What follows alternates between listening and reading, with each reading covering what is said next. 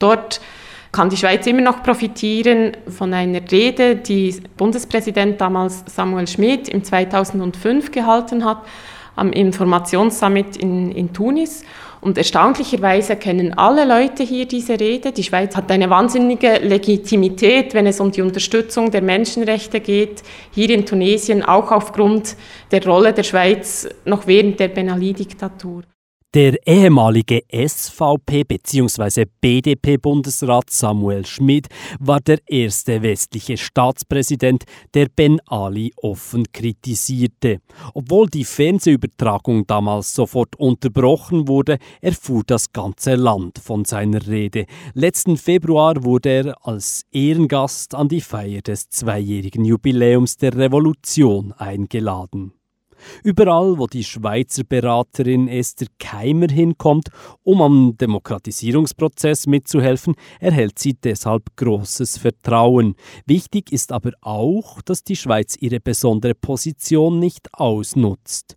Esther Keimer berät die neuen politischen Kräfte zum Beispiel in der Ausarbeitung einer neuen Verfassung. Sie betont aber, dass die Schweiz nicht die Verfassung mitschreibt. Uns geht es mehr darum, mit den Projekten, die wir unterstützen, die Kapazitäten und auch das Wissen dieser verantwortlichen Leute, die eben nun diese Verfassung schreiben, zu erweitern, dass sie die Grundlagen haben und auch vergleichen können. Zum Beispiel, ich kann Ihnen ein konkretes Beispiel vielleicht auch nennen.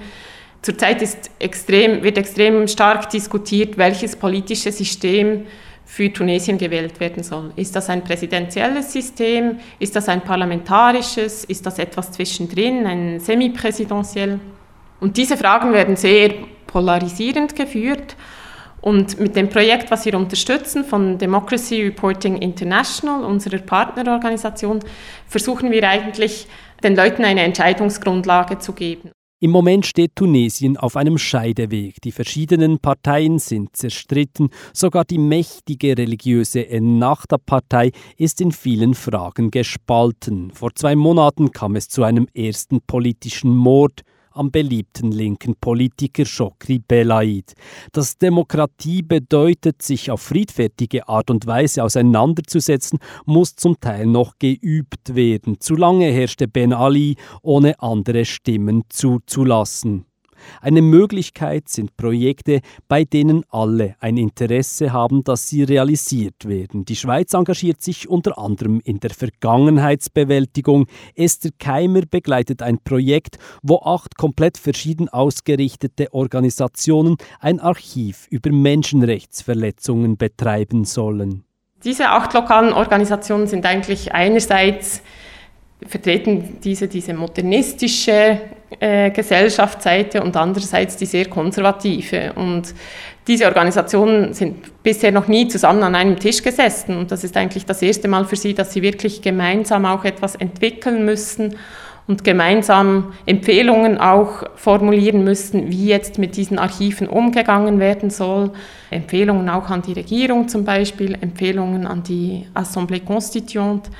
Und der Dialog ist nicht an und für sich Ziel des Projektes. Ziel des Projektes ist die Archivierung der äh, Dokumentation von Menschenrechtsverletzungen, aber es ist ein wichtiger Teil und äh, zieht sich eigentlich durch das ganze Projekt hindurch, eben diesen Dialog zu führen und zu fördern.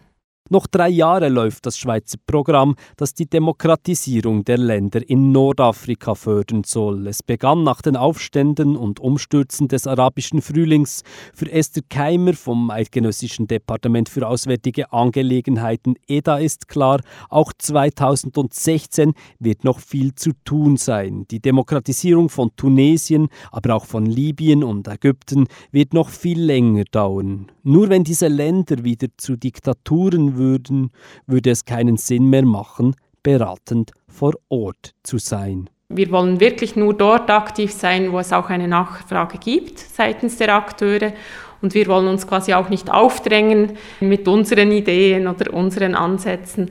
Und ich denke, das hat sich eigentlich jetzt relativ gut eingespielt. Ich glaube, ich kann schon sagen, dass die Schweiz ein glaubwürdiger Partner ist und ein, ein legitimer Partner ist für, für die tunesischen Akteure seitens der Regierung, seitens der Assemblée Constituante, aber auch seitens der Zivilgesellschaft.